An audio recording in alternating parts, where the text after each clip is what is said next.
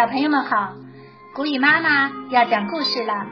今天我们继续欣赏《恐龙王国大百科》《恐龙大揭秘》第九集：恐龙之间如何交流？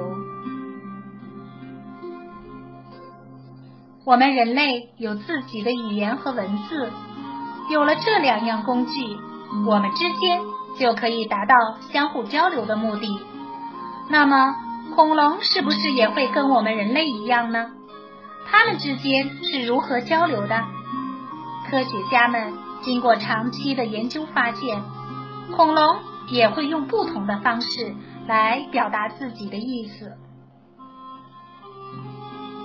头冠的作用，像盔龙一样，长着鸭子嘴巴的鸭嘴龙家族，都有可以发出响亮声音的管子。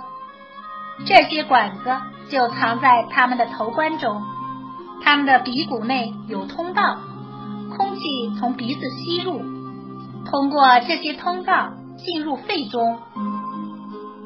它们需要发出声音时，就使劲呼吸，像吹喇叭一样，空气穿过管道就能发出各种声响。它们就用这种方式和同伴进行交流。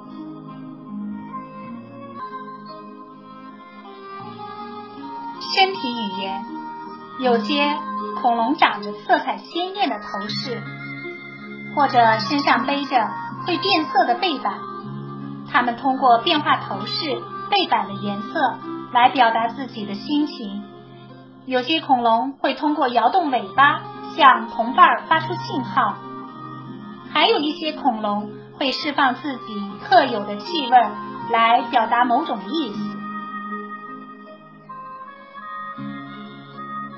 出叫声，就像现存的很多动物一样，恐龙在遇到危险时会发出吼叫来通知同伴逃离。有的用吼叫来警告对手，让对手离开；有的在繁殖期发出特定的声音来吸引配偶。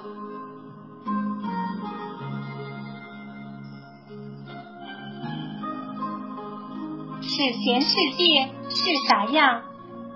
地猿始祖种是已知最早的猿人，生活在距今约四百五十万年的第三纪上新世时期。从长相上来看，地猿始祖种和黑猩猩非常相似，但它们有一个重要的区别：地猿始祖种已经是靠两只行走的了。地缘始祖种生活在森林里，夜晚在树上栖息。